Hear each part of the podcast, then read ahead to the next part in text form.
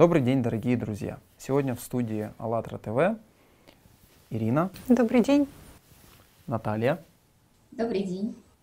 И Диана. Добрый день. Вот э, в такой небольшой, но дружной компании мы будем говорить на тему депрессии. Поскольку эта тема, ну скажем так, э, уже давно на слуху, поскольку этой темой интересуются не только те люди, которым пришлось э, пережить да, вот это заболевание. В современном обществе любой человек на языке, у него вопрос депрессии, депрессивного состояния и тому подобное, ну, мы сейчас э, часто слышим. Что было интересно, да, Диан, как-то вот э, в одной из передач, причем неоднократно ты говорила о том, что э, депрессия э, уже давно стала заболеванием номер один. Можно обратиться, опять же, к, к официальной науке, вот, посмотреть... Э, как она объясняет причины да, э, этого заболевания. Но опять же, что интересно, неоднократно на АЛЛАТРА ТВ говорилось о том, что это произошло недавно. То есть, да, еще каких-то там 50-60 лет назад ситуация была, э, была совершенно другой. А, и вот, э, пытаясь найти ответы для себя, что же такое депрессия, вспомнилось то определение, которое Игорь Михайлович дал в одной из передач, что депрессия — это наивысшая форма эгоизма.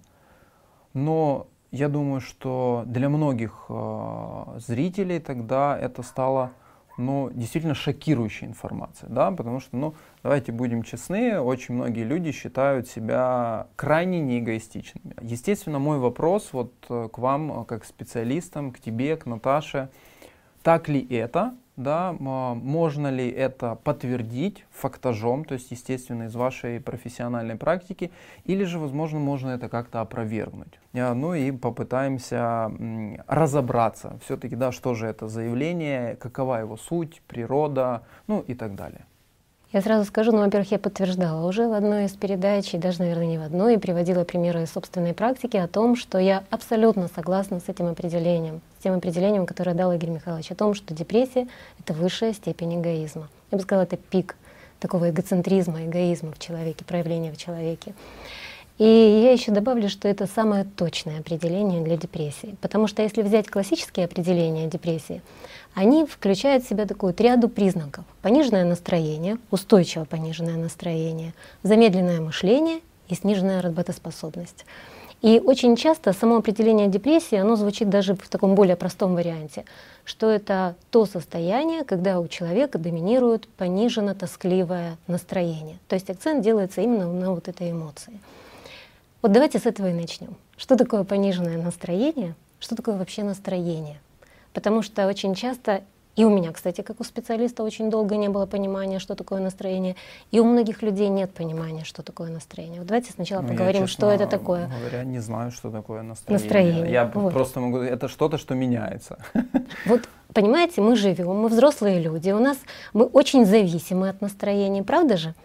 Но при этом мы не понимаем, что это такое. Поэтому давайте, наверное, с этого и начнем. Что такое настроение?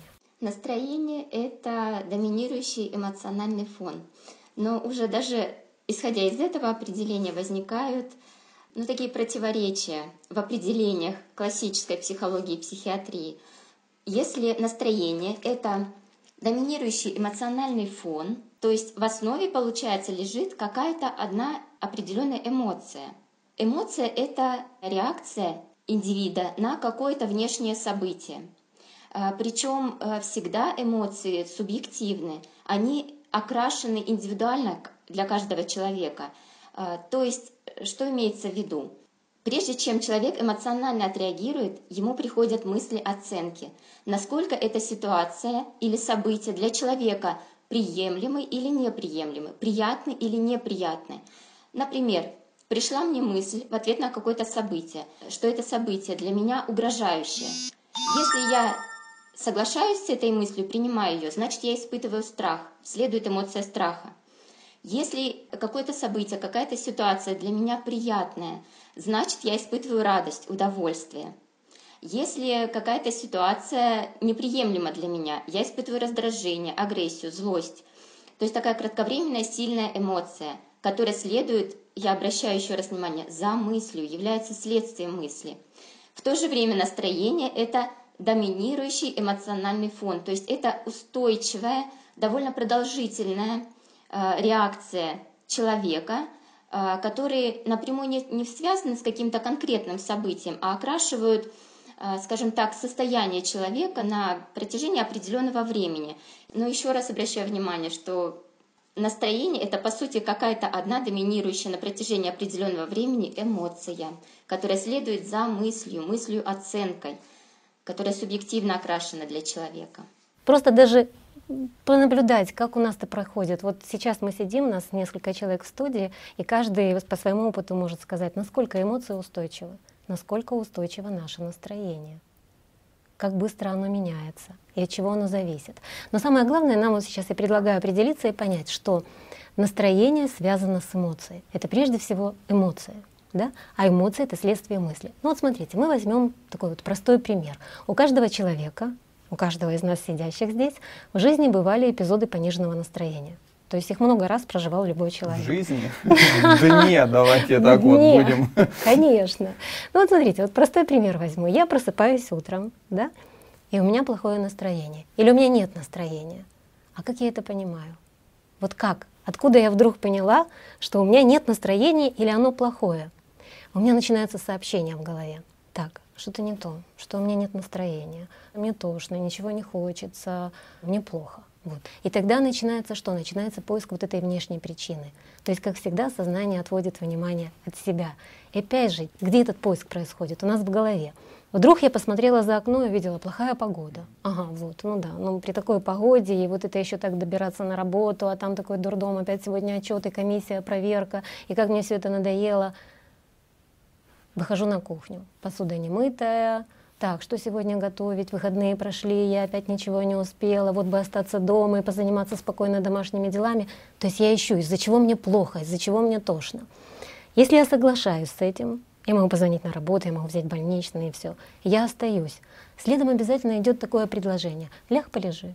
И я могу улечься на полдня, если я с этим соглашусь. И я ничего не буду делать, как будто бы осталось для того, чтобы решить какие-то вопросы домашние, да, там по хозяйству, например. Но я буду лежать полдня. Или я сяду смотреть какой-то сериал абсолютно пустой, бессмысленный. Или буду сидеть за компьютером, за какими-то картинками. Но чаще всего я буду просто тыняться по дому, вот в этом раздраженном состоянии с мыслями, как мне все надоело, я устала, ничего не хочу. То есть идут сначала мысли, если я их принимаю, у меня соответствующее состояние, если я им подчиняюсь. И почему мы говорим, что депрессия — это пик эгоизма, это пик сосредоточения такого вот максимальное внимание человека на собственном состоянии, его ничего не интересует. Его все интересует только настолько, вот как претензию к этому можно предъявить, насколько это его раздражает или насколько он этим недоволен. Я выписывала эти мысли, они будут примерно звучать так. Меня не ценят, не понимают. Я для всех, для меня никто. Я никому не нужна, я так больше не могу, я устала так жить, я этого больше не вынесу. И вот сколько ни продолжает этот список, всегда будет идти на первом месте я или меня. Вот поэтому мы и говорим, вот ярко это демонстрируется даже через поток мыслей, что это полное сосредоточение только на себе, на том, что мне нравится или не нравится. Хотел немножко вернуться назад, то, о чем вы говорили э, с Наташей. Сложно не согласиться да, с тем, что все равно э, люди пытаются объяснить да, вот свое состояние да, или изменчивое настроение внешними факторами. Внешними, да. И получается, что вот, ну, для меня стало интересным и открытием. Опять же, все внутри. Да, вот все начинается с мысли. То есть, значит, я согласился с тем, что мне плохо, я согласился, что я не хочу, и уже из этого начинает развиваться цепочка событий. Это потом уже за окном дождь, да, это потом уже, грубо говоря, там посуда не мытая, вот, э, или там а, дети сопливые. Саш, а вот извини, ты сейчас сказал, ну я говорила, да, я посмотрела за окно, погода плохая. А как я знаю, что она плохая? Вот у меня сын и дочь, да? И, э, например, когда я вот их будила в школу, в садик, там за окном идет дождь. У меня дочь открывала глаза и говорила, дождь за окном, класс, здорово. Она мгновенно вставала, начинала собираться, любой, при том даже если ливень был за окном. Потом я шла в комнату сына, начинала будить его. Он смотрел в окно и говорил, опять этот дождь, и накрывался с головой одеялом. И все, и растормошить его было невозможно. Как мы это понимаем, что это плохо, дождь, например, да? Или кому-то очень жарко сегодня, слишком сильно светит солнце. Опять это же мысль. Ей в голову приходит мысль, дождь это здорово, она радуется и бежит одевается. А ему говорит, а, дождь это плохо, все, и он ничего не хочет. Понимаете?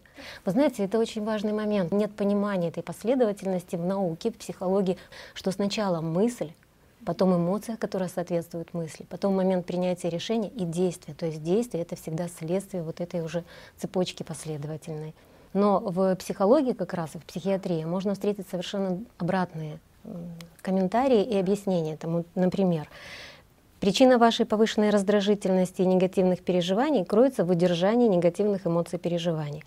То, что вас посещают пугающие мысли, это следствие вашего внутреннего эмоционального состояния. То есть видите, как развернуто наоборот. Сначала эмоциональное состояние, уже к нему подтягиваются мысли, и вот это вот нарушено. Представьте, а вот мы все чувствуем это на самом деле по-другому, мы все как бы, у нас это происходит по-другому, и вот эта вот несостыковка, и у специалистов в голове тоже есть эта несостыковка, она, конечно, очень путала. Спасибо, да, вот э, с настроением разобрались, поскольку я понимаю, настроение у нас э, является, да, там, Э, определяющим фактором депрессии, да, ну то есть тут вот хотелось бы понять, как это взаимосвязано, ну и поскольку уже сегодня говорили, что именно пониженное настроение, да, ну вот почему пониженное и проговорили, то есть все начинается с мысли, да, которая заходит. Вот человек принял эту мысль, вот у него настроение пониженное, что там, ну вот один день, ну полдня, ну или там два дня, три дня, это уже можно назвать депрессией, это можно назвать э, устойчивым пониженным настроением. -hmm. Вот вроде бы никакой травмирующей ситуации нет. И вдруг вот это устойчивое пониженное настроение. Но, тем не менее, очень много людей, очень много людей, которые продолжают отдавать внимание этим мыслям и погружаются вот в это состояние. Я вам сейчас зачитаю пример. Если человек действительно длительно застряется вниманием на подобных мыслях, то он приходит на консультацию примерно со следующим. Мне плохо, у меня нет сил, меня ничего не радует. Женщина плачет. Я устала так жить, меня никто не понимает. Все думают, что я притворяюсь, считают меня эгоисткой. Они просто не понимают, как мне плохо. У меня просто нет сил жить. С чего все началось? Я вышла замуж рано, родила ребенка, но муж оказался просто скотина, животное. Не хочу о нем говорить. Ему было ни до меня, ни до ребенка. Он не выполнил ни одного своего обещания. А что конкретно он не выполнил? Не хочу о нем говорить. Слава богу, с ним расстались. У меня началась депрессия от этих отношений и всех последствий. Я осталась одна с ребенком. Он о нас не заботится. Мне пришлось работать на двух работах. Одни обязанности, никакой жизни. Этот ребенок на мне, который копия он. Никто не знал и не понимал, как мне тяжело. Два года назад я встретила мужчину. Очень внимательный, заботливый. У него умерла жена и остался ребенок чуть младше моего. Он очень положительный, серьезный, ответственный, очень хорошо относился ко мне и моему ребенку. Квартира своя. Я решила выйти за него замуж все-таки одно и тяжело. Но оказалось все не так просто. Он устроился еще на одну работу, так как я зарабатывала мало денег и денег не хватало. У него постоянные командировки, а на мне дома двое детей. И один чужой ребенок, который все время вспоминает свою маму, почти все время молчит и радуется только когда отец возвращается. А я для него чужой человек. Я чувствую, как у меня накапливается раздражение и усталость. На работе все из рук валится. Там тоже еще тот коллектив. Она сменила три работы из-за недопонимания в коллективе. Я понимаю, что к возвращению мужа нужно убрать в доме, приготовить еду, но у меня нет сил. Он приезжает из командировки, начинает убирать, готовить, шутит, шутит и играет с детьми, делает с ними уроки. Ему весело, у него все получается. Он не понимает, что я так не могу. У меня просто столько радости нет и сил нет, как у него. А я уже по разным врачам ходила, ничего не находят. Говорят, у вас депрессия. А как дети? Как дети реагируют на всю эту обстановку. Дети. Дети — это дети, у них нет проблем, или все очень быстро проходит. Но вот мой ребенок в последнее время начал часто болеть. А я не могу им нормально заниматься, потому что нужно еще и за другими ухаживать. Сразу у меня первое, что бросилось в глаза, вот это ну, что сразу я, я, я везде, и контрастность очень большая. То, что когда про мужа ты зачитала про ее, что он там готовит, он э, делает уроки с детьми. То есть человек, он радостный, живой, потому что он делает что-то для людей. Он не о себе сейчас думает, а как раз вот на отдачу. А она, получается, полностью человек на себе зациклен, и поэтому такое вот настроение угнетенное, что даже делать ничего не хочется. Очень э, показательный пример. Ну вот действительно, скажем так, у меня уж э, точно не возникает сомнений, что депрессия — это наивысшая форма эгоизма. Но что еще интересно, на этом примере очень четко показано то, как э, сознание разводит людей. Угу. Да, вот э, тоже помню в какой-то передаче Игорь Михайлович сказал, что сделка системы, она всегда односторонняя. То есть вот э, ей не нравился муж, да, вот был он такой, ну, в общем, всякой, в общем, не подходил. На тебе другого. Да, да положительно. Вот, вот тебе тот, хотела такого, на, и тут не то, там, и ребенок тот не такой, и, и еще и в командировке ты начал ездить там, ну, э, действительно, вот как раз ярко, показательно о том, что насколько сознание все-таки бездушная программа, да. да, и ей все равно, вот ей просто все, оно найдет любой повод и будет долбать человека. Даже против фактов. Еще интересно, вот в процессе подготовки да, к передаче мне попался один видеоматериал, где э, взяли там пятерых разных людей и начали им задавать вопросы по поводу депрессии. Э, фактически все эти пять людей, э, как бы они ни описывали свои внешние обстоятельства, говорили об одном – все вокруг виноваты, меня никто не понимает. И вот э, сейчас ты зачитывала пример, да, там женщина меняла работы, вот в коллективе ее не понимают, Тоже не вот понимает, муж да. ее не понимает, вот опять вот, ну, шикарное объяснение, да, вот опять же, которое ей подсунуло сознание, и там и то не так, и все не так, вот я бедная, несчастная, кто же меня пожалеет, возможно, вы, как специалист, так.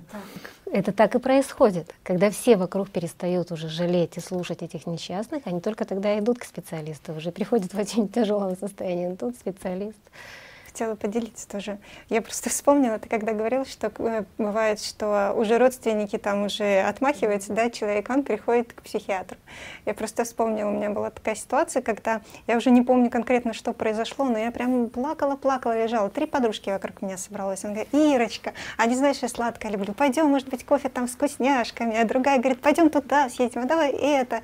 А я лежу, плачу, и я понимаю, я тогда в первый раз себя поймала в этот момент, что я понимаю, что я ничего не хочу хочу, что они предлагают, а мне нравится то, что они вокруг меня собрались. Mm-hmm. И тогда я в первый раз вот этот вот заметила момент, я его себе записала, и знаете, это не, не, это не единичный случай, это именно вот это, это самый частый у меня был способ манипулировать людьми чтобы собрать внимание, чтобы манипулировать, чтобы все для тебя делали то, что ты хочешь, а давай вот это, а вот так, а вот так, а всякое, все вокруг тебя танцуют.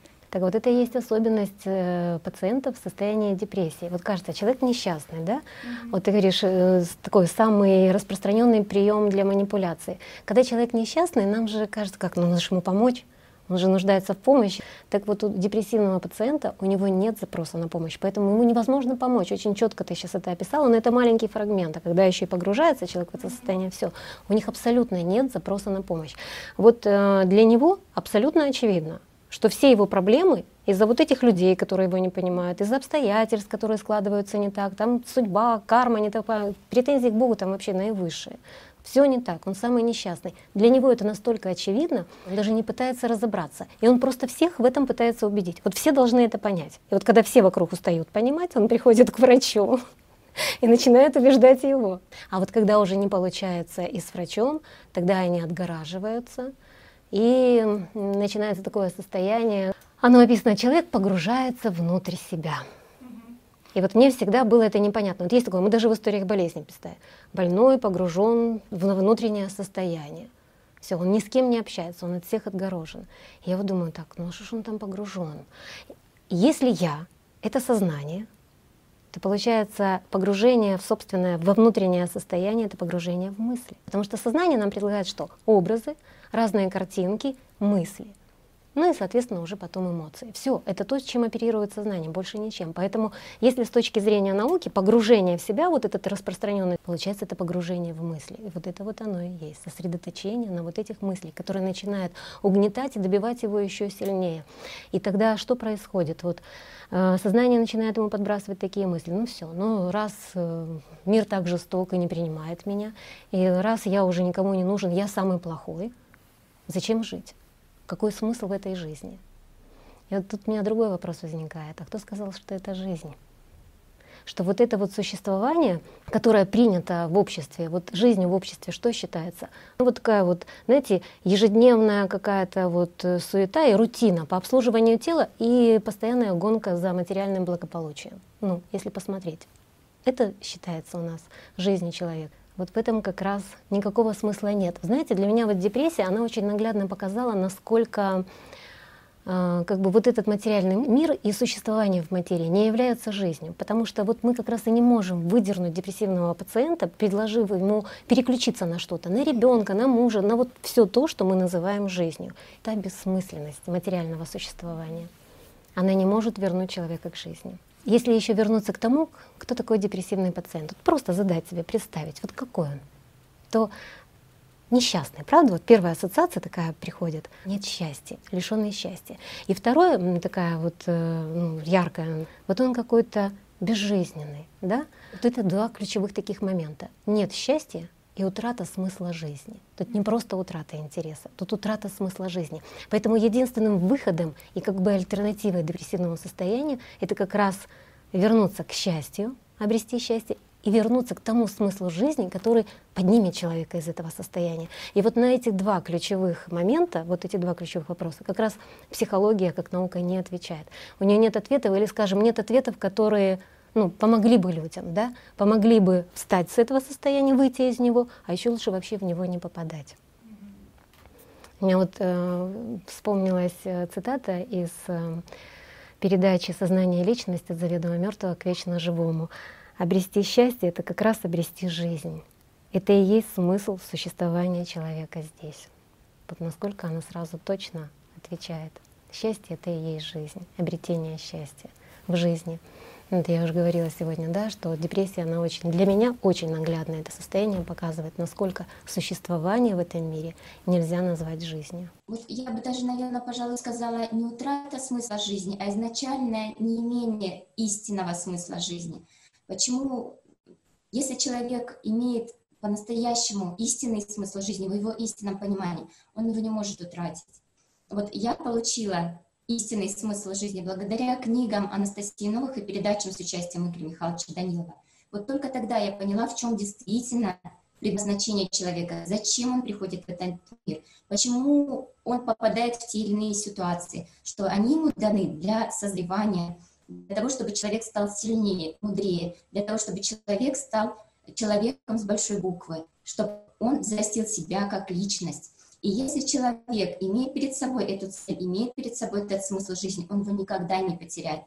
А почему люди теряют смысл жизни? Потому что эти смыслы подменные, эти смыслы от сознания, они настоящие. Поэтому вот человеку кажется, что он потерял смысл жизни, но на самом деле он по-настоящему его и не имел.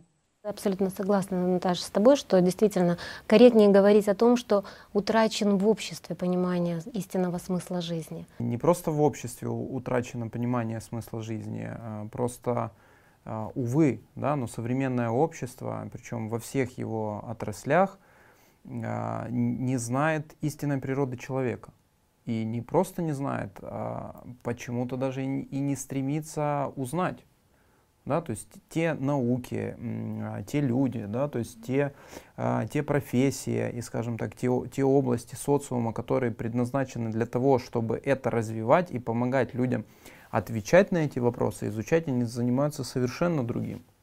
Или ходим вокруг да около каких-то внешних факторов, да, или просто-напросто хватаемся за какие-то пустые теории, э, там, устаревшие, и с хрипом в голосе мы их отстаиваем. И все же причем понимают, что можно обмануть кого угодно, кроме себя. Причем с детства каждый задумывается над этим вопросом. Каждый нет человека, который бы не задавался этим вопросом. В чем смысл, для чего я родился, ты во взрослой жизни тоже. И кто я, конечно. Потому что вот само это определение настоящее, оно, оно же сразу освобождает человека. И обретение настоящей жизни, вот мы сегодня это уже говорили, это же путь к счастью. Если ты понимаешь истинный смысл жизни, а как он обретается? Если человек учится чувствовать, а чувства какие они бывают? Только счастье, радость и любовь. Других чувств нету. Поэтому если человек учится быть счастливым, то какая депрессия у него может быть? Все, и сразу все вопросы закрыты. Да, тут как раз вот наглядный пример, вот тот, который ты зачитала с женщиной, да, ведь для нее счастье было вначале один муж, потом другой муж, ну то есть все то, что подсовывало ей сознание, ну опять же, да, то есть э, мы говорим о сознании, да, но мы говорим о, о сознании с точки зрения знаний, изложенных э, в книгах АЛЛАТРА, да, и в передачах с участием Игоря Михайловича Данилова, то есть людям, которые, ну, в общем-то, а, находятся в твоей профессии, да, там, в Наташиной профессии, для них это может быть непонятно, да, они скажут, ребята, при чем тут сознание? Все так живут, да, там, в обществе, ну, то есть это нормально, когда люди выходят там замуж, там, что-то у них не сходит. Ребят, мы не говорим, что это плохо, да, мы просто а, услышьте, пожалуйста, да, мы говорим о совершенно других вещах, да, мы говорим об истинном смысле жизни человека, да, мы говорим о том, что никогда никто не сможет потерять, если он это однажды обрел. И в этом разница. И вы это знаете, прекрасно это знаете, потому что вы каждый день сталкиваетесь с этими пациентами. И пусть даже вы не озвучиваете эти вопросы своим коллегам, но себе вы эти вопросы задаете. И вы понимаете, что что-то не так. И, возможно, очень многие из вас уже даже знают, что не так. Саша, вот ты сейчас сказал, э, что там вот мы все время говорим о сознании, людям непонятно. Вот э, я, я уже говорила, что единственный выход из депрессии, единственная альтернатива — это счастье, состояние счастья. И у меня такая сразу мысль в голове, знаете, просто, доктор, вы сошли с ума, я жить не хочу, вы мне счастье. Да? Ну вот представить такого пациента, которого мы описываем, да, он такой весь запущенный, неряшливый, он уже умыться не хочет, какое там счастье. А вот с этим как раз и важно разобраться. Вот то, о чем ты сейчас, Саша, говоришь, все правильно. Важно разобраться, кто не хочет у нас счастья, кто не пускает меня там, разобраться с этим состоянием, даже проявить вот этот интерес. Так вот, это и есть как раз сознание. Сознание не хочет, чтобы человек э, обрел счастье, потому что как только он повернется к чувствам, сознание утратит контроль над личностью. Все. И личность уже никогда не попадет в депрессию, она обретет истинный смысл. Потому что как растет личность, как мы становимся духовно сильнее, когда мы учимся чувствовать. Мы постоянно учимся чувствовать, взращивать себе это чувство, когда наше внимание вместо вот этих информационных программ, которыми заняты мысли, да, наше все время в голове у этого пациента, наоборот, наше внимание направлено к чувствам. Вот к чувству радости, счастья, любви. И тогда мы вне этих диагнозов, вне этих состояний, тогда с нами все хорошо.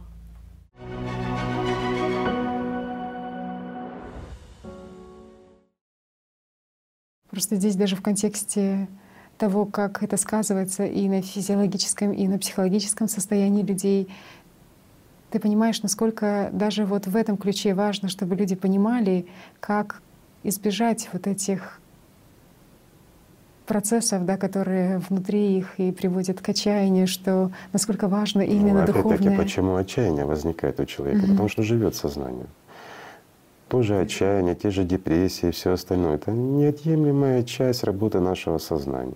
Кому это выгодно? Человеку? Нет. А кому выгодно? Системе незнания и совершенно правильно. Совершенно навязывание Но обреченности какой-то. Может, и он обязан активно противостоять самой системе.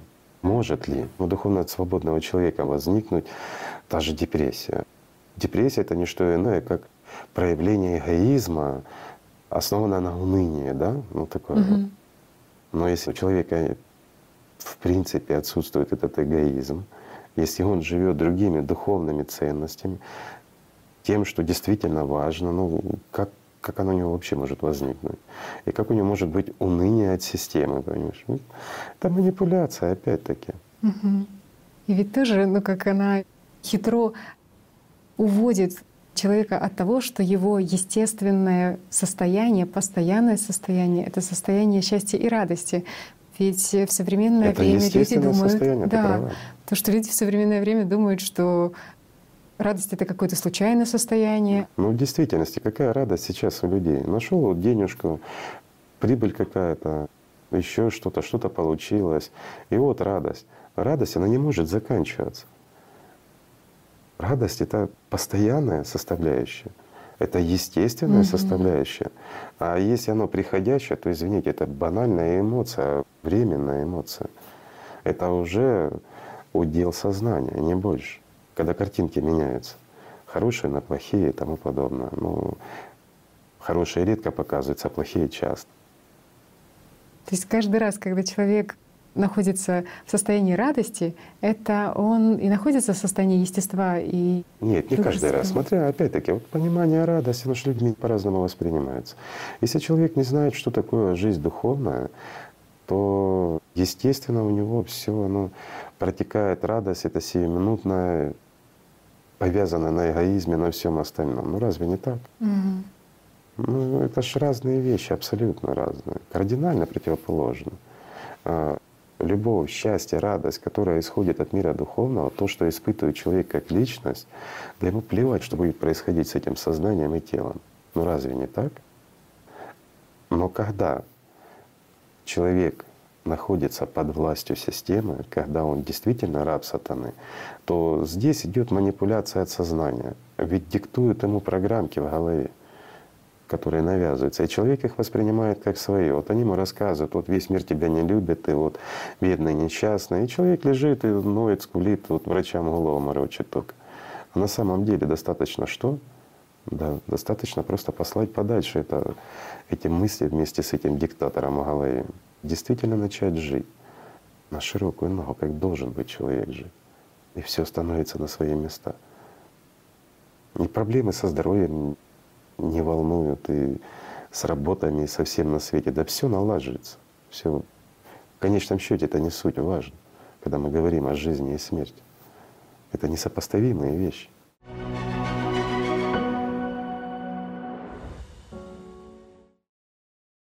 Хотелось бы поподробнее узнать э, об утрате да, интереса. Да? Почему? Потому что в некоторых источниках э, вот как раз утрата интереса к жизни считается ну, одной из э, да, там, определяющих черт для ну, диагностики Депрессии. депрессии.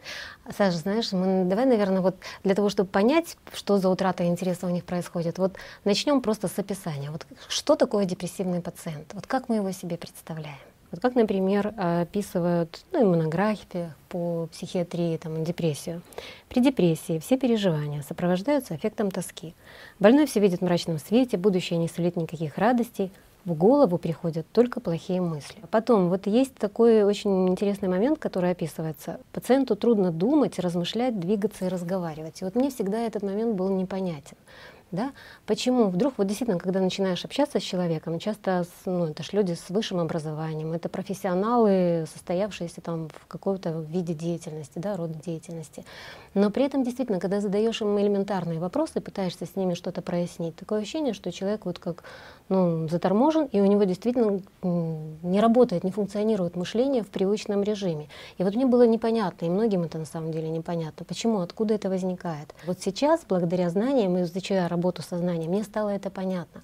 Вот человек настолько сосредотачивает свое внимание на мыслях, на вот этой работе сознания, притом на определенных мыслях, мы их уже сегодня озвучивали, да, все плохо, я никому не нужен, жизнь не удалась и так далее. То есть там практически 80-90% его внимания постоянно посвящено этим мыслям. Вот я когда смотрела на этих пациентов, вот они лежат там, не знаю, месяцами, годами, повернутые к стене, не поднимаясь, не общаясь ни с кем, вот вообще человек отгорожен от мира, ему ничего не интересно. Но вот страшно даже представить, что внутри него происходит. Но вот это с ним и происходит. Он сосредоточен на этих мыслях, притом он же, ну вот как бы гас, угасает, он умирает, он теряет жизненную силу. И мы описываем это состояние как состояние очень сильного внутреннего напряжения. Вот еще следующий такой момент. Вот это внутреннее напряжение. Откуда? Человек буквально сгорает на глазах. Депрессия, она всегда ну, как бы ассоциируется и проходит обязательно вот наличие выраженной тревоги или страха, эмоции страха и тоски. И вот можно сказать, что депрессия, она наглядно показывает, где каждый из нас за счет чего теряет силу, жизненную силу. То есть депрессия — это пример эмоционального выгорания человека когда жизненная энергия буквально сжигается за счет постоянной сильной эмоции страха. Вот почему страх сжигает жизненную энергию? Потому что вот представьте, что такое страх? Страх — это значит, моему существованию что-то угрожает. Человек постоянно находится в этом состоянии угрозы своей жизни — это же огромное напряжение, да? Передачи игромании разбирали этот момент, да? Что такое состояние хронического стресса? И вот это состояние при депрессии. И обусловлено оно только тем, что человек выбирает мысли, которые его пугают. Мысли обиды, ненависти, самобичевания, суицидальные мысли. Это ведь страшные мысли, да? И он постоянно в потоке этих мыслей, и постоянно вот в этих эмоциях. И он умирает. Самым тягостным переживанием при депрессии является утрата чувств. Вот что тяжелее всего переживается, полная утрата чувств. Больные так и говорят, я ничего не чувствую, я не могу любить. Вот именно чувство любви. Он говорит, я не могу любить своих близких, я не могу любить своего там, мужа, жену, ребенка, неважно, я именно и мне тоже это было всегда непонятно. Эмоции и чувства, вот эти понятия, они ведь перепутаны в психологии и психиатрии. И они так в одном предложении могут встречаться эти э, названия, но два якобы об одном, да, два понятия сразу об одном и том же. И вот я думаю, как? Как же у него утрачены чувства? У него же такие две сильные эмоции, которые сопровождают его состояние. И вот видите, как точно на самом деле люди описывают, что они теряют. Эмоции есть, притом эмоции самые сильные но человек жалуется на то, что он ничего не чувствует. И вот они обычно это описывают вот такими вот выражениями. «Тоска сжимает мне грудь, мне тяжело на сердце, в груди словно камень, я точно окаменел, у меня нет никаких чувств». И вот именно это самое мучительное состояние, и никак мы не могли его себе объяснить, и оно мне опять же стало понятно, после того, как Игорь Михайлович в передачах объяснил, да, что на самом деле происходит, откуда это мучительное состояние, ощущение тяжести в груди, когда пережимается серебряная нить, когда теряется связь с личности, с душой, с вот тем потоком чувств, с той жизненной энергией, которая постоянно поступает к личности. Вот тогда происходит это состояние, и больные его очень точно описывают. Ну, по твоим словам, так и получается, что внимание человека, оно имеет силу, и причем колоссальную силу. И за счет того, что человек вот на этом фиксирует полностью все свое внимание, оно его запирает. Вот это да, этот момент очень важный, Ир. Когда они же так и жалуются, меня как придавило плитой, да? Вот такое ощущение у человека говорит, я не могу встать, мне говорит, как будто на меня плита навалилась. И на самом деле это как раз сила внимания, сила, которая дается человеку для его духовного развития, сила вот этого потока чувств, который идет к человеку из души, да, для того, чтобы он обрел счастье, для того, чтобы вот эта вот сила на самом деле радости, любви и счастья. И когда мы ее вкладываем через внимание, отдаем на вот эти программы от сознания, на какие-то картинки, на какие-то мысли негативные, то она тогда работает против нас. Вы знаете, наверное, самая большая изощренность дьявола, что мы убиваем себя своими же руками, своей силой, силой, которая дана нам для жизни.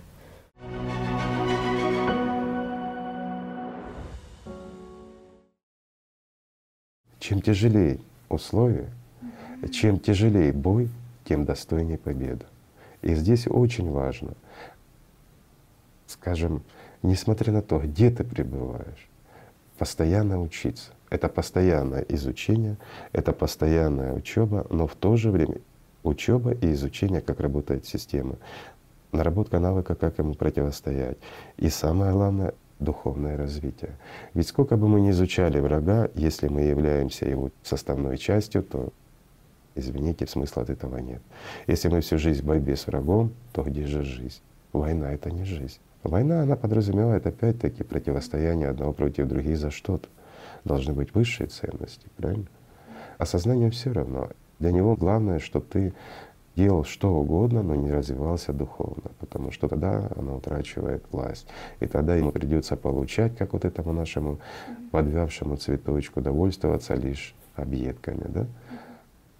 А не получать полноценное внимание, которое дает жизнь, которое дает власть нашему сознанию над нами. И здесь получается, что обладает ли дьявол властью или нет? И вот вопрос. Он обладает властью лишь над нашим телом. Да, мы подвержены и травмам, и болезням, и всему остальному, но над личностью нет. И властью над собой мы наделяем сами Его. Ибо нашу силу Он берет и против нас направляет. То есть нашим вниманием мы активируем те негативные мысли и то восприятие, которое приходит к нам. Приходит к нам, учтите, ребят. Не мы их желаем, а приходят к нам в голову те мысли, которые мы воспринимаем как свои, и они нас мучают. И вот простой вопрос, а существует ли депрессия? Да, вот самое простое берем. Не существует. Нет такого. Вот насморк реально существует, а понятие депрессия это не существует. Насморк это следствие, как правило, чьей-то жизни, жизни в нас. Но здесь опять-таки наш иммунитет, мы не заботились о теле. Ну, наши упущения отвлеклись некогда, ну и тому подобное. То есть если всю жизнь заниматься лишь собственным здоровьем, здоровьем своего тела, то работать некогда будет. Поэтому мы вот, ну это такой типичный ответ практически всех. Поэтому мы не находим время, чтобы за собой следить. Иммунитет снижается, ну и естественно приходит вирус, который тоже хочет жить. Поэтому у нас насморк. А депрессия — это как раз сознание — пока мы не вкладываем внимание в те мысли, которые к нам пришли, ведь ничто не мучит, нет болезни, есть состояние, правильно? И вот это состояние, которое подпитываем мы сами своим вниманием. Плюнул, встал и пошел. Если тебе сознание дает уныние, если оно тебя обездвиживает, значит надо что? Радоваться и двигаться. И чем больше, тем лучше. Еще одно. Если система очень много сил прикладывают для того, чтобы тебе помешать на духовном пути, то значит ты что-то значишь, друг мой. И это правда. Никто не стал бы финансировать себе в убыток что-то. Разве не так? Простой вопрос. Да, вот, вот в этом Значит, оно или боится, угу. или еще другие причины. Почему оно тебя так атакует? Значит, что надо делать? Не поливать, не поддерживать не финансировать атаку против самого себя. Ну это же просто.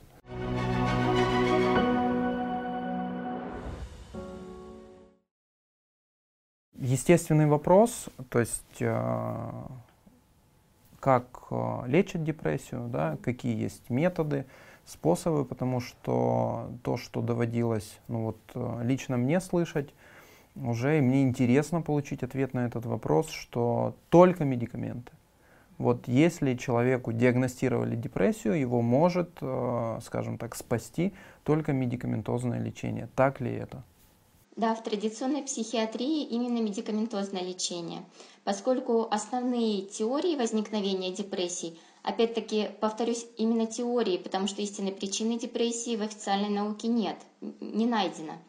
А, основные теории депрессии биологические, то есть они основаны на том, что в головном мозге э, нарушаются какие-то функции, в результате чего так называемые нейромедиаторы, то есть химические вещества, которые помогают передавать нервные импульсы от одного нейрончика к другому, снижается их концентрация в головном мозге, и вследствие этого замедляется вот эта передача нервных импульсов от одной клеточки к другой, и из-за этого снижается настроение. Ну и, соответственно, вот если исходить из этой теории, то и лечение подбирают соответствующее. А, основными недостающими нейромедиаторами считаются серотонин, норадреналин и дофамин. И вот на этом и основаны методы лечения антидепрессантами. То есть что такое антидепрессанты? Это лекарственные препараты, которые а, воздействуя на головной мозг а, вызывают повышение концентрации вот этих веществ, которые я уже назвала, в головном мозге, в синаптических щелях, в этих пространствах между нейрончиками, между нервными клеточками.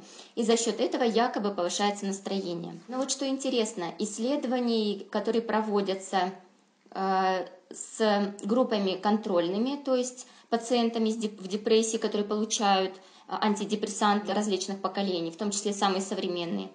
И контрольная группа, которая получает так называемое плацебо, то есть э, пустышку, нет там никакого лекарственного вещества. Так вот, результаты практически не отличаются. То есть большинство исследователей уже сейчас говорят о том, что антидепрессанты неэффективны. Многие заявляют об этом открыто. Э, например, тот же Питер Гетше, он даже в журнале опубликовал статью и сказал о том, что если мы перестанем э, применять антидепрессанты, то мы не только не навредим пациентам, а мы даже принесем им пользу. Почему? Потому что у антидепрессантов есть огромное количество серьезных побочных эффектов. В числе, я не буду перечислять какие-то соматические побочные эффекты, их огромное количество. Но самое основное, что меня насторожило и многих специалистов настораживает, и э, является причиной того, что стараются не назначать антидепрессанты, это то, что антидепрессанты способствуют повышению тревоги, они способствуют повышению вот того самого внутреннего напряжения, о котором уже сегодня говорилось, и они повышают суицидальный риск, суицидальную активность, прежде всего у подростков. То есть то, с чем, по сути, антидепрессанты призваны справляться, что они призваны лечить, они обостряют. И вот это вот очень большой камень преткновения в применении антидепрессантов. Насколько мы имеем право принимать, применять препараты, которые помогут уйти человеку из жизни, из жизни раньше времени. И что интересно, вот мы разбирали эту тему с антидепрессантами и пришли к такому выводу, что суицидальный риск наиболее вероятен, э, наиболее максимален в периоды, когда идет нарастание дозировки антидепрессантов и при снижении дозировки, когда уже на поддерживающую терапию человека приводят, то есть при малых дозах. Вспоминаем игру профессионалов, когда мы разбирали влияние алкоголя на организм человека – то же самое происходит, что и при небольших дозах алкоголя. То есть активность вторичного сознания приглушается. Личность полностью отстраняется от управления энергетической конструкцией. То есть вот, вот это самая большая проблема, это самое большое преступление, которое мы совершаем, назначая антидепрессанты. Личность, тот, кто совершает выбор, тот, кем и является человек на самом деле, он устраняется от управления своей энергетической конструкцией он, по сути, уже решение не, при, не принимает. И вот это самое большое преступление. Мы уничтожаем личность с помощью антидепрессантов, и это страшно. Хотела еще добавить, что депрессия действительно на сегодняшний день является причиной, одной из основных причин инвалидности в мире. Это официальные данные. Она является самым распространенным заболеванием, которым э, страдают женщины. До 60% всех самоубийств на планете они совершаются именно в состоянии депрессии. Человек в состоянии депрессии в 35 раз больше шансов имеет покончить жизнь самоубийством, чем вне ее. И если э, состоялся хотя бы единственный эпизод депрессии, то вероятность рецидива ее, повторения, составляет 50% при втором 70%, при третьем 90%. То есть вот насколько опасны, даже просто, это к чему говорю, просто вот эти э, настроения пониженные, эпизоды пониженного настроения. Если они повторяются, как бы программа запускается, и человек с каждым разом все легче и легче оказывается подвержен действию именно этой программы. Да, мне вот э, после каждой нашей встречи, и когда э, вот специалисты делятся то, с чем, э, то, с чем вы работаете, да, то, то, с чем вам приходится сталкиваться. Честно говоря, я в шоке. Да? То есть э, абсурд на абсурде. Ну, просто-напросто. Людей, которые, э, в общем-то, страдают от э, тоски, э, их лечат медикаментами, которые способствуют, э, я не знаю, активации развитии тоски. Ну, то, ну, не знаю, у меня эти вещи, честно говоря, как вот э, ну, у человека, да, там, который, которого обучили мыслить логично, они не, не складываются. Вот просто не складываются. Когда специалист знает, что прописывая медикаменты, есть вероятность, да, а насколько я понял, вероятность достаточно высокая того, что человек может покончить жизнь самоубийством, и он это делает. Более того, тут же не просто, она даже вот не зачитала, но в этом перечне побочных эффектов со стороны э, психического состояния да, входят также бессонница, ажитация, галлюцинации, беспокойство, усиление тревоги. То есть все то, от чего мы пытаемся освободить, назначая этот препарат, все входит в перечень побочных эффектов. Это, знаешь, Саша, это просто одинаковое состояние беспомощности, в которое впадают пациенты, и врачи, не желая все-таки продолжать искать ответ на эти вопросы, а соглашаясь до сих пор э, с теми методами неэффективными, которые существуют.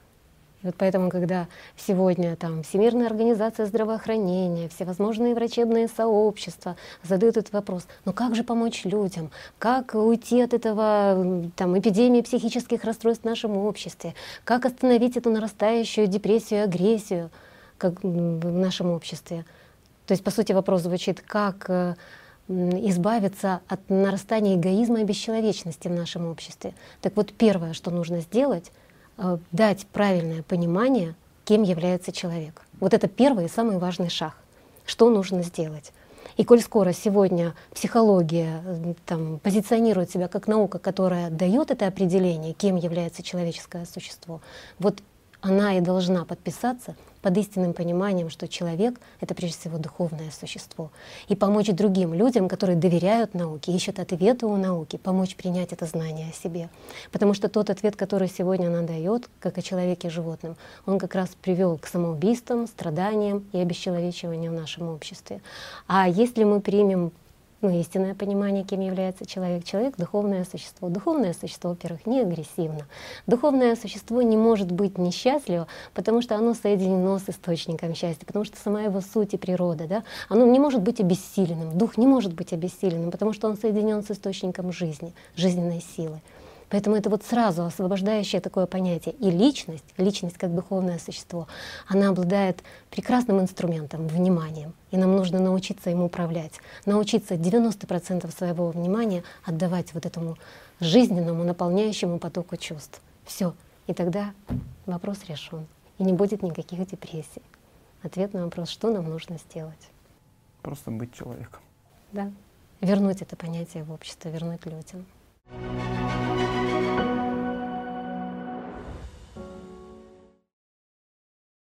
Это тоже очень интересный вопрос о том, кто я. Ведь обращаясь к психологам, что люди, какой ответ получают?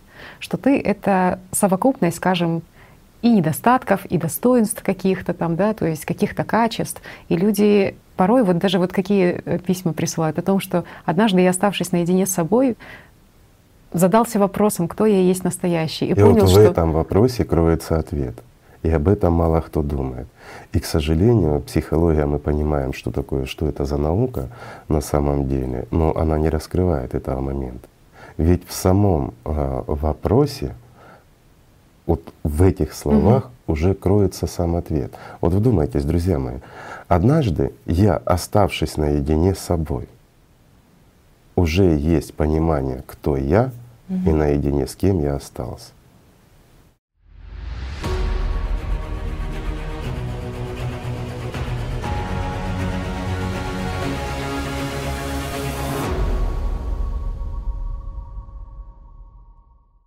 Ир, а, ты знаешь, вот, ну, в общем-то, э, наверное, для наших зрителей, да, а, ну, естественным будет вопросом а, твое появление, да, в нашей передаче. Я немного, да, расскажу без подробностей, да, вкратце.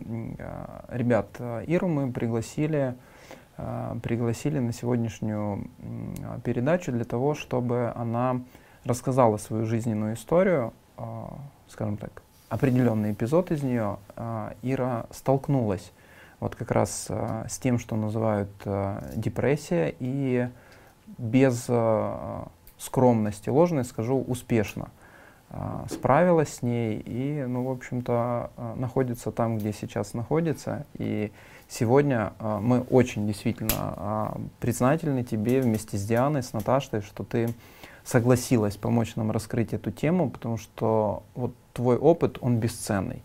И мы уверены, что он поможет очень многим людям. Поэтому поделись, пожалуйста.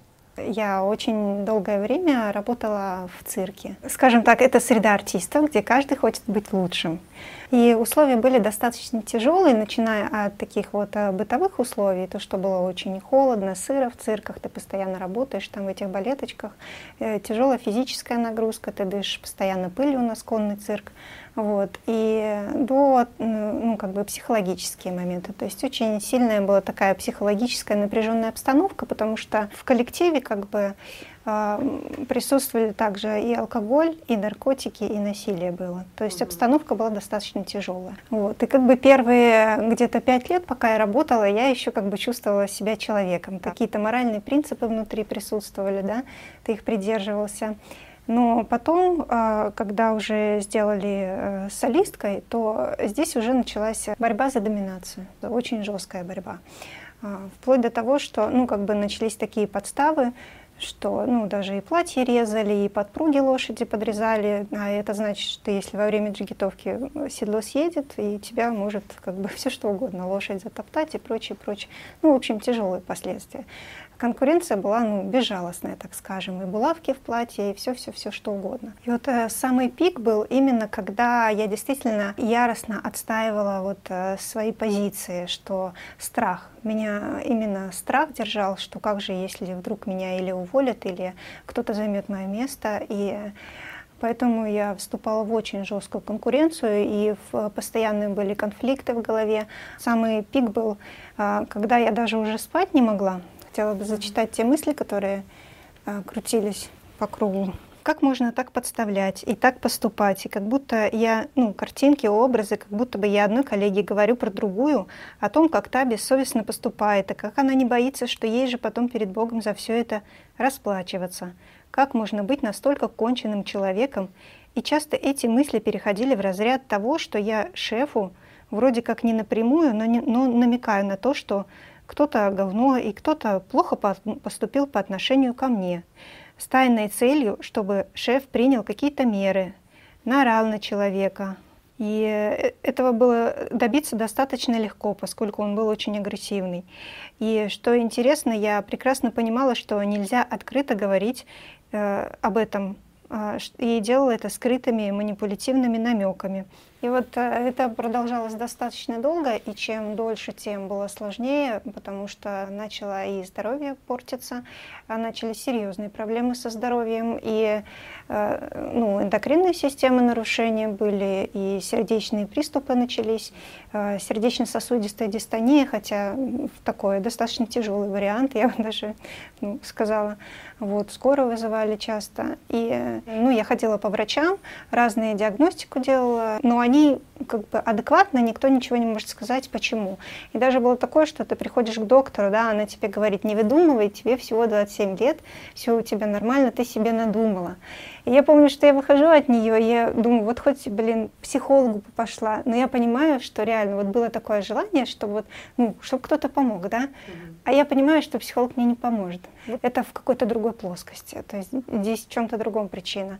И вот э, с самого детства, э, чуть ли там, я не знаю, чуть ли не с пяти лет я мечтала действительно стать знаменитой, я прям видела себя там на сцене, по телевизору, очень хотелось славы, и вот когда я попала в цирк, казалось, что вот все, твоя мечта реализовалась. И вот когда началась вот эта вот э, борьба, за вот это вот коронное место, да, ты понимаешь, что вот ты можешь его потерять. И ты начинаешь э, в прямом смысле слова практически ходить по головам людей. Хотя до этого, ну, как бы ты понимал прекрасно. Это же все осознанно. Каждый человек понимает, когда делает этот выбор. Ты понимаешь, что этого делать нельзя. Но из-за каких-то своих амбиций, которые ты боишься утратить, да, ты идешь на этот выбор, причем достаточно осознанно. И, при этом ты ночами не спала, обвиняя других спала. людей в том же да, самом. Да, да, я обвиняла других людей, да, в том же самом, что вот по отношению ко мне какие люди плохие. В общем, дело дошло до того, что э, я как бы начала уже бросаться на человека физически, хотя никогда, ну, как бы это не было свойственно. У тебя же был образ хорошей девочки. Да, у меня же был образ хорошей девочки, и как бы такой правильный, еще и добрый. Как же я могла так поступать? Вот. Но настолько уже тебя эмоции переполняли, вот этот страх, что ты утратишь свое место, э, что я помню вот этот момент э, выбора внутри, что ты понимаешь, что ты поступаешь неправильно, и мысли вот это вот, ну, ну в ад так в ад. И я встала и пошла как бы, и девочку ударила первый раз, и потом это повторялось. Ну и все это привело к тому, что э, ну, я потеряла здоровье. Сначала я реально чувствовала, что как из тебя жизнь уходит, но врачи ничего не могут сделать. Вот. Э, и я уже не могла, естественно, работать, потому что тяжелая физическая нагрузка, и ты ну, должен быть в физической форме нормальной, чтобы работать. Вот. И постепенно, постепенно я все меньше и меньше я понимала, что я не в состоянии.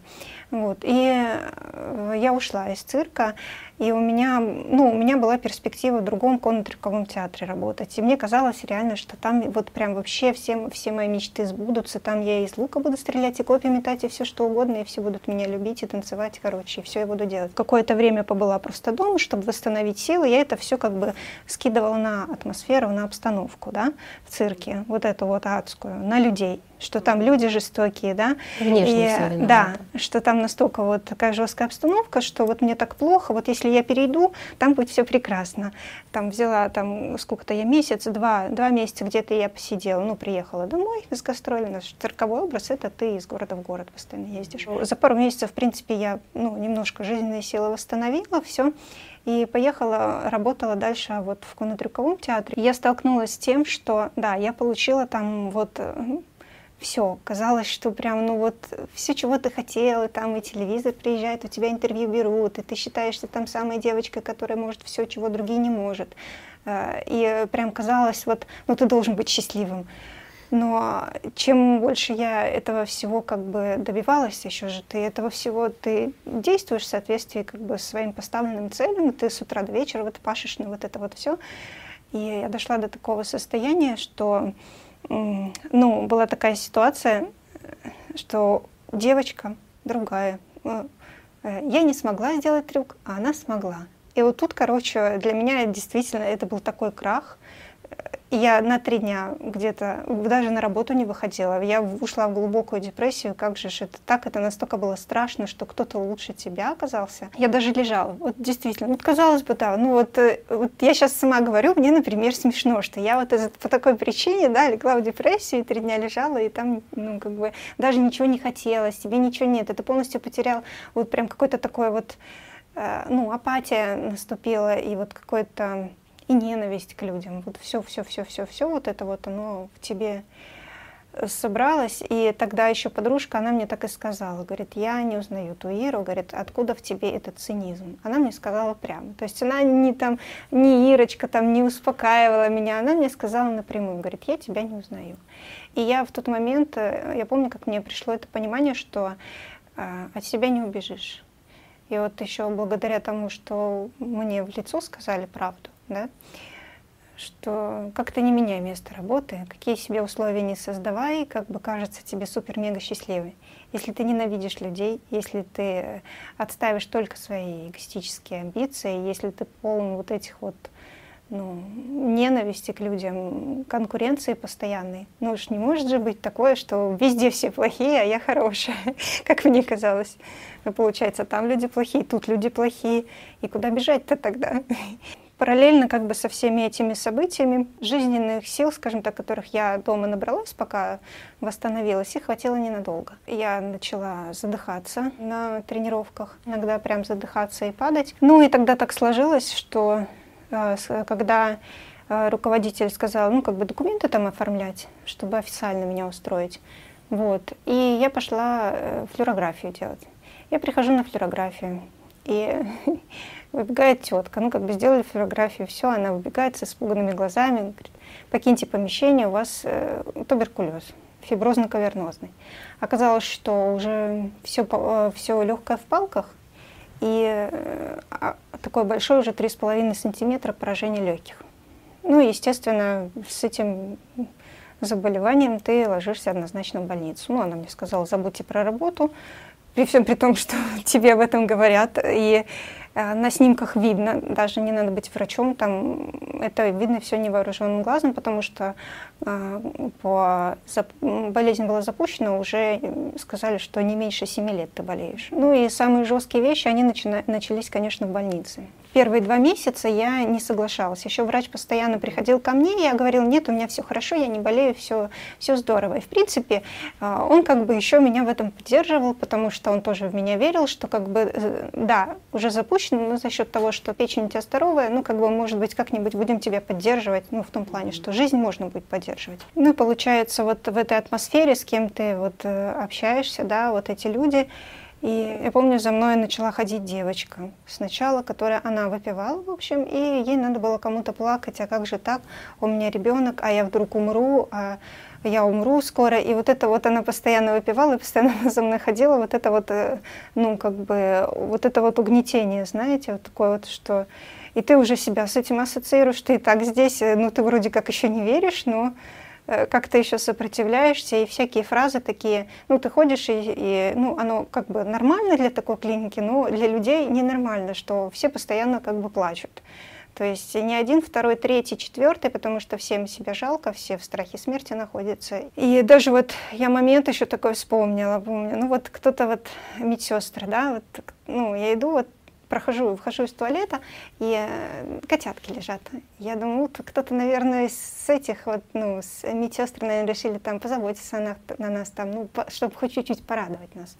Вот. Дальше, чем это закончилось, с мыслями о том, что ну, они же лежат на труповозке, и я больше, я больше подходить даже к ним не буду. Я к ним не подходила, из-за того, что они как бы лежали там. Вот. И, вот, и просто тоже вот такой момент, ты вроде как бы в какие-то моменты ты вроде просыпаешься, знаете, вот какой-то такой, ты видишь что-то хорошее, но тут же, короче, вот эти мысли, ну они же лежат на труповозке, и все, и все плохо, короче, и ты пошел а дальше себе горевать. И вот медсестры тоже, да, очень хорошие медсестры на самом деле были, они старались нам, ну, настроение поднимать, как-то радовать. Я помню, когда очень часто эта мысль приходила одна и та же. Они когда приходили, там что-то делали, и я вот все время смотрела, думаю, вот тебе радостно было, что да, вот так заботятся о тебе, они такие счастливые. И заканчивалось это все мыслями о том, что, ну, конечно, они же не умирают. Это такое, ну, вот как бы, знаете, вот, вот, такие, вот такие моменты. Ты вроде как бы раз на что-то хорошее внимание обращаешь, но тут же, короче, тебя... Полное обесценивание всего. Да. Ну, за эти два месяца, получается, вокруг, где моя палата, рядом, в принципе, никто не умирал. А через два месяца ну, начали уже девочки умирать. Одна девочка, когда умирала, я помню, вот она лежит, и перед смертью, да, я с ней сидела, и она меня спрашивает, скажи мне о себе, да? И я как бы начинаю ей рассказывать, вот, э, да, я вот там работала, и начинаю ей жаловаться, что вот, я больше никогда не смогу работать, со мной больше это, как же я буду без этого, без жигитовки, ну, короче, все. Человек умирает, он лежит, у него остается вот совсем чуть-чуть, я ей рассказываю о своих проблемах. Я не думаю о том, что она умирает. Вот. Причем интересный момент, ну, возможно, для нее действительно это было лучше, чем о ней говорить. На тот момент лучше поговорить обо мне. И что интересно, вот она, когда последние слова были, она мне сказала тогда, что она улыбалась и такая радостная была и спокойная при этом. Она говорит, у тебя все будет хорошо. И лежит улыбается. Человеку осталось несколько часов. И действительно, я ее запомнила как такой живой. И в тот же момент, получается, с этими событиями параллельно а, делали контрольные снимки, и ну, мне уже и оказалось, что ну, полость распада, ну, грубо говоря, дырка в легком, она от 3,5 сантиметров уже до 7 сантиметров с лишним выросла буквально за два месяца. Ну, как бы получается, что тебе лечение не помогает, и э, здоровье ухудшается. Начались очень тяжелые состояния. Э, даже, я не знаю, депрессивные, у меня даже, мне кажется, оно слишком мягкое слово, они просто адские, как, знаете, ты как в ад попадаешь. И ну, мысли ходили по кругу одни и те же, и тебя постоянно дергало вот здесь, вот в солнечном сплетении. Вот, и я бы хотела зачитать то, что, ну, то, что я вспомнила с тех моментов. Неужели так будет вечно? Как это тяжело? Я в таком тяжелом состоянии в таких условиях, и еще все бросили. Никто не заботится обо мне, всем на меня пофиг. Они не представляют себе, как мне тяжело. Тупо забили на меня. Я больше никогда не смогу работать, и все бессмысленно, все, что делала в жизни. Если все равно так все закончилось. Как плохо. Неужели это никогда не закончится? Куда деться от этих страданий. И как бы дело дошло до такого ну, состояния тяжелого эмоционального, что вот знаете, когда вот э, называется состояние вот это горе, да, вот я не знаю, как бы кого-то не утрачивала, но утрачивала себя, так скажем. А, я перестала есть, я уже легла, у меня очень быстро, стремительно очень ухудшилось состояние полностью я перестала ходить, даже выходить. И помню, что вот этот вот пик, реально вот кажется, что этот ужас как нескончаемый, и ты уже не можешь с ним никак справиться. И вот в этот момент я поняла, что ну, никто тебе не поможет, или ты сам себя вытаскиваешь, или ты так ну, или в могилу. Ну, будем говорить прямо, потому что там другого варианта нет. Тогда я начала искать, и я узнала, что ну, как бы есть такая перспектива в другой э, больнице, э, ну, бронхоблокацию делать, да. Но была надежда, и э, я просто узнала, что та больница, там получше обстановка. Почему? Потому что там люди, ну, как бы, там, во-первых, не столько много народу, и там те, кто, ну, с надеждой на жизнь. Вот. Те, у кого есть перспектива. И фактически мой врач, он пошел мне просто навстречу, он понимал прекрасно, что клиническая картина не соответствует. Но он как-то, я ему тоже говорю, если я, ну, я умру, в общем. Если, если я тут останусь, да, делать, да, да. Если я тут буду вот так лежать, то я умру. Дали мне направление, все, я переехала в другую больницу. Там вот э, действительно было легче. Э, И там была возможность там выйти там в парке погулять Э, белочек покормить, и ты как-то, ну, чуть-чуть все равно ты ожил, и как-то, ну, начала появляться вот как надежда, знаете, такая вот. А, я узнала в другом городе, что делают хорошо эти операции, и приехала в другую больницу, в другом городе, в общем. И я помню вот этот момент тоже, я сдаю анализы, делают мне э, рентген, все делают. И, э, ну, и как бы говорят, э, я помню, что я при, пришла, уже ну, результаты, все. Э, и она мне там показывает снимки и говорит, ты должна быть госпитализирована, и у тебя уже пошло все на другое легкое, и что в любой момент с тобой может произойти все что угодно. Я, ну, как бы, я понимаю, что если я лягу в больницу, то, о чем она говорит, я понимаю тоже, что я умру. Ну, то есть ты четко знаешь, что тебя ждет смерть. И, и я помню, но я помню вот это состояние. Вот самый важный момент, он был для меня толчком. То состояние, в котором я тогда была. А, она мне об этом говорит, а я такое чувство, что вот, ну, ты чувствуешь внутри, вот тебе просто хорошо, как будто бы мир вообще замер, прошлого нет, будущего нет, и ты чувствуешь какую-то такую радость просто. Вот. Знаете, как такое, ну, благодать, да, то, что вот и удивительно просто. И у нее, у врача, была несостыковка. Она смотрит на меня, а мне хорошо, я сижу, улыбаюсь. Он мне говорит, тебе надо госпитализировать срочно. А я сижу, улыбаюсь, потому что мне хорошо. И я помню вот этот момент, я отказалась от госпитализации, забрала снимки. Я помню, что я выхожу из больницы, и у меня четко был момент выбора, что раз ну вот, раз так, то хотя бы я вот, ну, сколько есть у меня дней, столько я буду, вот, буду счастливой, несмотря ни на что. Опираться уже не на что, потому что все чем ты жил, и, ну, уже этого никогда не будет, и будущего нет. И ты уже как бы принимаешь решение, что вот все, я буду просто счастлива. Я помню вот это состояние, ты как, как такое чувство, что ты всю жизнь спал, и, а тут ты проснулся, и ты начал видеть, э, ты начал видеть деревья, ты начал видеть небо, и действительно чувствовать вот эту вот радость вообще просто от того, что ты это видишь. Долгое время я ходила вот именно вот в этом состоянии, э, старалась как бы не сдаваться. Я помню, что я приняла решение, что я не буду думать о смерти, как это будет выглядеть. У меня было это принято решение, я не буду себе этого представлять.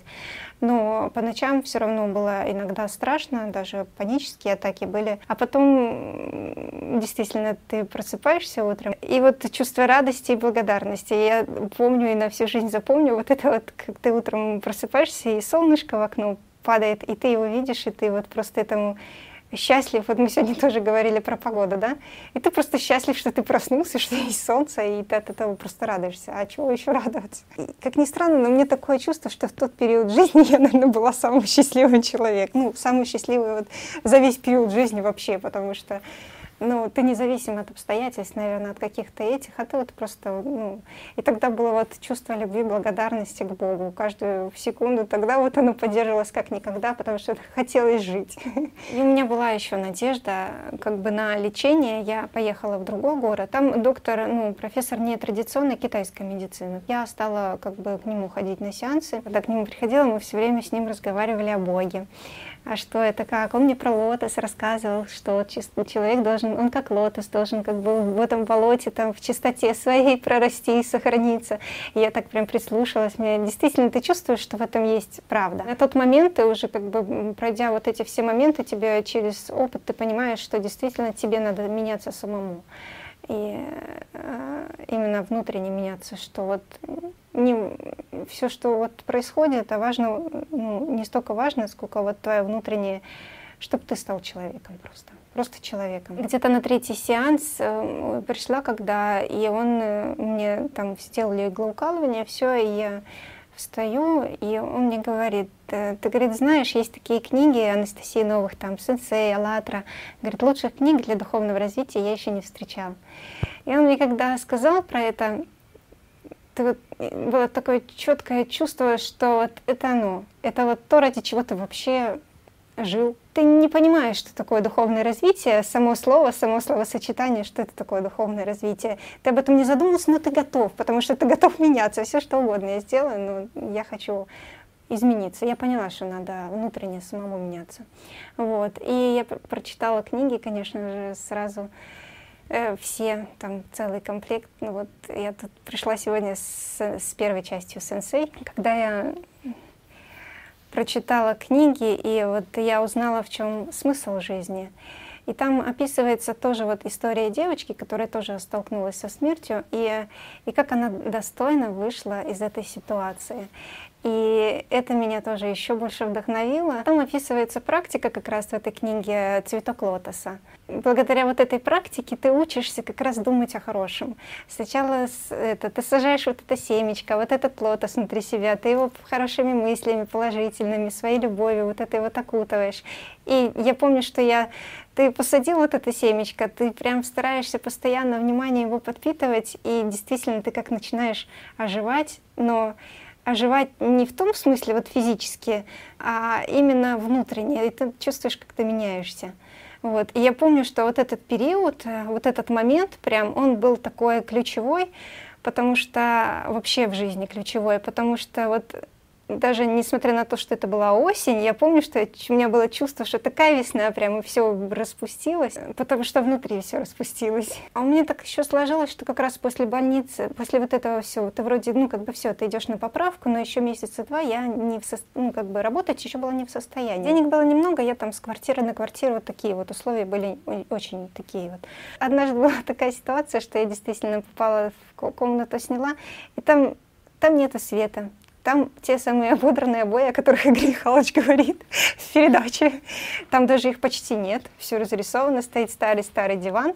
Вот этот вот темно еще, ну, уже вечером я заехала. И один какой-то там шкаф такой допотопный. И вот я помню, что вот этот момент, я тогда, я села просто вот, а что я могу делать? Просто села, закрыла глаза и начала делать вот духовную практику, цветок лотоса. Я просто тогда, ну, почувствовала ну, ты чувствуешь любовь, тебе хорошо просто, тебя вообще не тревожит, что вокруг, да хоть на улице, хоть где угодно ты бы сидел, если ты внимание свое, ну вот в эти мысли угнетающие не вкладываешь, а наоборот, в жизнь. В итоге все хорошо. На данный момент я, ну, полностью здорова. Я каждый год ходила еще делала флюорографию первое время.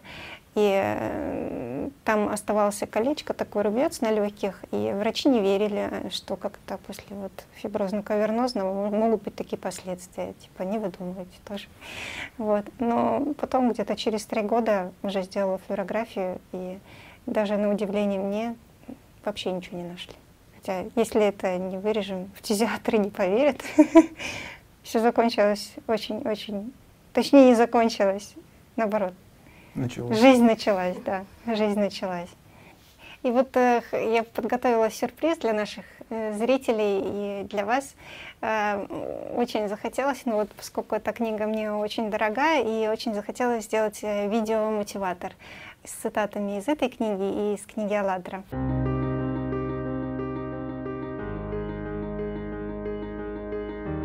Ведь в чем смысл жизни? Ты когда-нибудь задумывался – высший смысл жизни каждого индивида в познании своей души. Остальное все временно, проходящее, попросту пыль и иллюзия. Единственный путь к познанию своей души только через внутреннюю любовь, через нравственное очищение своих помыслов и через абсолютно твердую уверенность в достижении этой цели – то есть через внутреннюю веру. Пока в тебе теплится жизнь, никогда не поздно познать себя, отыскать в себе свое начало, свой святой, живительный родник души. Разберись в себе, и ты поймешь, кто ты есть на самом деле. Боже, это же ответы на мои вопросы, которые я так долго искала — Неужели эта гениальная формула достижения бессмертия так проста? Контролировать свои мысли, верить и любить. Неужели с помощью этого я достигну спасительного берега, краешка вечности, с которого уже созерцают бессмертные? Те, кто познал себя, свою божественную сущность. Неужели мое «я» сможет вырваться из костлявых лап смерти? Даже если у меня не останется времени отвоевать свое тело, я все равно смогу стать свободной, по крайней мере подготовленной к встрече с неизвестностью. От таких мыслей на меня нахлынуло небывалое вдохновение, какой-то внутренний прилив сил, и я решила не откладывать на завтра, а начать работать немедленно, сейчас, потому что кто знает, что уготовит мне день грядущий.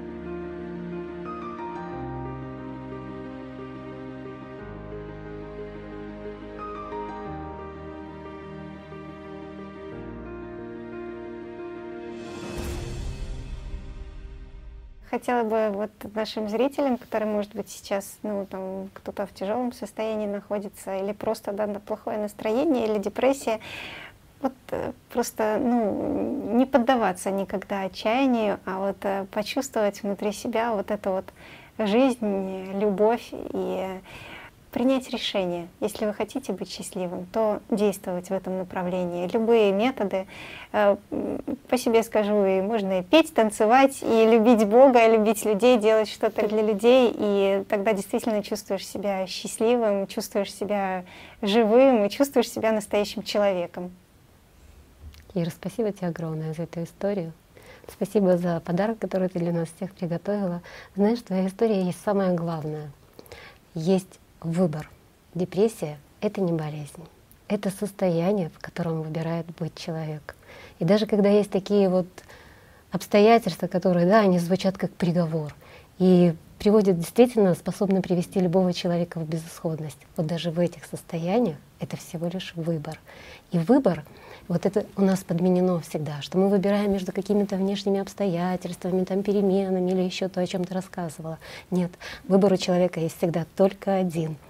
Или мы выбираем зло, или мы выбираем добро.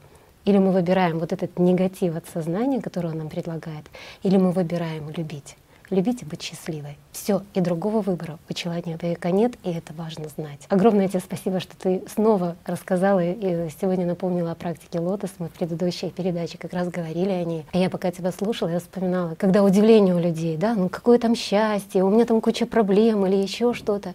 И вот, знаете, среди всей этой суеты, вот все наше внимание поглощено чем-то, и вдруг ты останавливаешься, и всего лишь каких-то пять минут — 10 минут. Иногда это бывает всего лишь одна остановка в день. Но ты садишься, вот суть этой практики, ты представляешь, что ты посеял зернышко лотоса. Но ты взрастить его можешь только если ты посылаешь к нему вот это чувство любви. Не просто чувство любви. Я помню, как я была озадачена первый раз. Нет, ну я же мать, женщина, там, дочь, жена, я же умею любить. А там она так описана. Вот представьте, все самое лучшее, все самое нежное, все самое, ну я не знаю, там заботу, любовь, ну, самое доброе, что есть тебе. Только так срастет этот цветок. И ты сумеешь сейчас это направить. И я помню, как я была поражена и немножко даже растеряна. Как? Вот где оно? Какое? Даже вот остановиться и поискать. Как ты это чувствуешь? И я поняла, что это какое-то немножко упущенное забытое чувство во мне. И вот когда ты на нем сосредоточен, Иногда это не сразу получается. Ты его вспоминаешь. Я помню, как я вспоминала. Так, что, с чем она ассоциируется? Когда я первый раз взяла ребенка новорожденного на руки, и вспомнила это нежное трепетное чувство, да, вот хотелось только что-то такое. И я помню очень хорошо, что когда я так пять минут это чувство направляла, искала его в себе, вообще вспоминала, какое оно, я потом, выйдя из этой практики, я не могла ни, ни как бы голос ни на кого повысить, я не могла никому ничего резко ответить. А если это делать два раза в день, три раза в день, Постоянно. Вот такое, постоянно делать. И научиться так, чтобы вообще не выходить вниманием из этого состояния. Кстати, это совершенно не мешает там ориентироваться во всем, вести активную жизнь и все. Мы сегодня уже говорили о том, что есть там вот это погружение в себя, а это погружение в мысли. Так вот, настоящее, истинное погружение в себя — это и есть как раз погружение вниманием в этот поток чувств любви, счастья и радости. Собственно, это практика лотос. Спасибо, что ты поделилась этим опытом. Спасибо, Ира, большое и за твою историю, и за твой замечательный подарок. И вот действительно вот этот пример такой яркий, э, что человек делает выбор, что все зависит от решения самого человека, что если человек направляет внимание в чувства, то духовный мир всегда откликается. Ведь этот чувственный поток, эта помощь от духовного мира, она идет всегда. И даже вот в твоей истории, ведь постоянно был, была эта помощь, ведь ты чувствовала ее, ты говорила о том, что вот то котяток увидела, то еще что-то. Через внешние события протягивалась эта рука помощи, чтобы ты почувствовала себя хорошо. Единственное, что иногда предаем мы себя, когда переключаемся на эти негативные мысли. Но ведь от нас все зависит. И сколько медицина знает вот этих чудесных историй, исцеления людей, на которых медицина уже поставила крест, от которых врачи уже отказались. Ведь потенциал у человека огромный, просто потому, что человек — это личность, это духовное существо, и за человеком стоит огромная сила, сила духовного мира. И человеку все по плечу. И не важно, сколько его телу отпущено, важно, чтобы человек успел за этот отрезок времени — обрести себя настоящего, созреть как личность.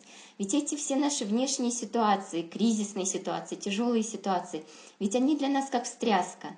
Вспомни, очнись, кто ты, зачем ты в этом мире.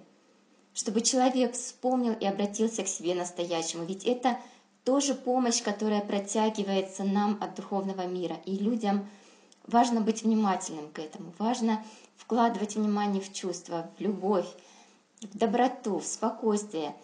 А вот те программки, которые идут от сознания, ведь депрессия, что такое? Даже сам термин депрессию — это подавление, угнетение. Кто кого подавляет? Сознание подавляет нас, личность, человека в его истинном понимании. Но человеку легко от этого подавления отказаться. Просто выбрать не программку сознания, а чувства. Эти два потока, они постоянно в человеке. И твой пример, Ирина, такой замечательный, такой показательный, что человек может все. Важно только повернуться лицом в сторону добра, в сторону духовного мира, в сторону себя настоящего. А, Ир, спасибо еще раз за твою историю. А, ты знаешь, действительно, вот а, живой пример того, как выбор человека способен просто изменить судьбу. Да, и я, честно говоря, знаю, что многие, кто нас смотрит, им эта история поможет. Потому что у людей сегодня очень много сомнений и очень много ложных надежд, которые им а, навязываются социумом, да, ну, проще говоря, навязывается сознанием. И вот твоя история, она как раз разбивает все эти иллюзии и показывает, что какими бы ни были условия, куда бы человек себя не завел, но просто-напросто он в силах все изменить. Как говорится, с Божьей помощью э, нам все подвластно. Так что спасибо тебе еще раз большое. Спасибо. Спасибо. Я еще хотела добавить все-таки этот вопрос, знаете, когда как помочь людям. Я уже говорила о международном общественном движении «АЛЛАТРА» о той э, созидательной деятельности, которой занимаются люди в этом движении. Притом занимаются добровольно в свое свободное время. И вот любого врача, там, психотерапевта, психиатра, психолога ну, должно заинтересовать, откуда такой ресурс у людей. Сегодня вот это дефицитное ресурсное состояние, оно практически касается каждого человека. А здесь люди, отработав на работе, там семьями, решив все свои проблемы, такие же, как у всех людей, идут и свое свободное время посвящают тому, чтобы чтобы что сделать? Вот одно из основных таких направлений деятельности движения — это как раз создание условий для построения созидательного общества. Что мне стало интересно, что цели движения и цели деятельности любого врача, они совпадают — помочь людям. Вот э, в передаче «Изменение климата. Начало большой беды» Игорь Михайлович дал замечательную формулу, что такое созидательное общество. Это когда я для общества. Разве это не есть выход из эгоизма? Разве это не решение проблемы для всех нас? Если мы все сейчас вместе начнем строить созидательное общество в соответствии с этой формулой, вот и будет решение проблемы. И тогда никакой депрессии ни у кого из нас не будет. И в конце э, часто вот какой-то научно-исследовательской работы всегда указывается перечень литературы. И я вот сегодня очень счастлива и как человек, и как врач э, поделиться со всеми зрителями э, списком, названием передач с участием Игоря Михайловича Данилова, которые вдохновили меня сегодня вот так легко говорить о депрессии. Это передачи «Свобода от диктатуры зверя внутри тебя», Суицид – послесмертная судьба. Сознание и личность от заведомо мертвого к вечно живому. Невидимый мир. Победа над собой. Климат – будущее сейчас. Воздействие и защита. Уловки сознания. Существует ли Бог? Что такое счастье? Бог — это кайф. Спасибо большое всем за сегодняшнюю передачу. Она действительно ответила на, с моей точки зрения, все вопросы, да, которые могут у человека возникнуть а, по поводу депрессии. Естественно, закончить передачу м, хотелось бы притчей традиционно. Одному молодому человеку, а, в общем-то, очень захотелось как раз вот понять суть мироздания, понять смысл своего пребывания здесь, на Земле. Он начал искать, а, интересоваться, и вот а, через какое-то время узнал, что где-то существует один человек, который, в общем-то, может ему помочь в этом. Ну, он нашел этого человека, добрался к нему и сказал, научи меня, да, я хочу познать свою суть, я хочу познать смысл бытия. Говорит, да, хорошо, здесь, в общем-то, нет ничего сложного. Нужно просто-напросто задать себе один единственный вопрос. Он говорит, я признаю тебя своим учителем, мастером, я всю жизнь отдам, вот если просто ты мне это откроешь. Он говорит, да мне тебя ничего не надо. А, на самом деле вопрос прост. Ответь себе, кто я? Говорит, в смысле? Ответь себе, кто я? Говорит, а, а что еще? Говорит, ничего. Тебе просто нужно ответить на этот вопрос. Естественно, у молодого человека возникли сомнения, неужели все может быть так, так просто, вот все настолько открыто. И он не поверил этому человеку и отправился дальше на поиски другого специалиста, мастера – и тоже спрашивая у людей, э, ну, в общем-то, находясь в поиске, он нашел еще одного, еще одного мастера, о котором, в общем-то, шла молва, потому что он тоже знает, э, как познать суть. Он пришел к нему и сказал, о вас говорят, что вы великий мастер и помогаете людям постичь их истинную природу. Я хотел бы у вас учиться. Он говорит, да, вопросов никаких, но в общем-то, учение это непростое, и тебе нужно доказать свои намерения. Он говорит, да, я готов, вот, все, что скажете, то я буду делать. Он говорит, ну, хорошо. В общем, несколько десятков лет э, этот молодой человек, он, э, в общем-то, был в рабстве у этого мастера, он прислуживал за ним, в общем, убирал, готовил ему, делал, вот, выполнял все его прихоти, которые тот от него требовал. А, и когда пришло время, э, этот мастер уже э, расставался с жизнью, он позвал своего ученика, который, скажем так, подтвердил своими действиями верность ему, сказал, пришло время, я открою тебе секрет, ты готов. Говорит, да, учитель. Запомни, нужно задать себе один вопрос и ответить на него. Он говорит, да, учитель, я готов. Что это за вопрос? Кто я? В общем, э, каждый раз, когда мы встречаемся и общаемся, я почему-то вспоминаю эту притчу. мне кажется, что вот э, все то, что сейчас э, очень многие люди делают, да, это вот история со вторым мастером.